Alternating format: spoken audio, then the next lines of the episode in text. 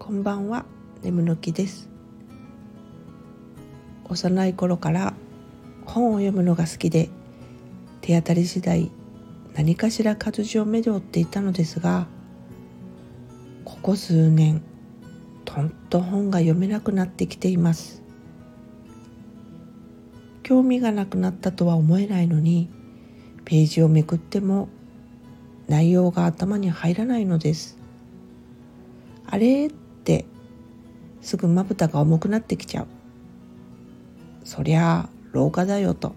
言ってしまえばそれまでで身も蓋もないけどそうなんだと思います。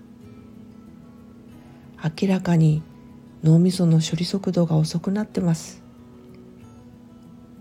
それでも瞬間の好奇心を諦めきれず気づけば出番を待ってる本たちが折り重なって積まれてますね。まさに積んどく。私のところに来てくれた本たちはいくら時間かかっても必ず読み終えようと思ってます。面白かったら勝手に紹介していきますね。それではまた。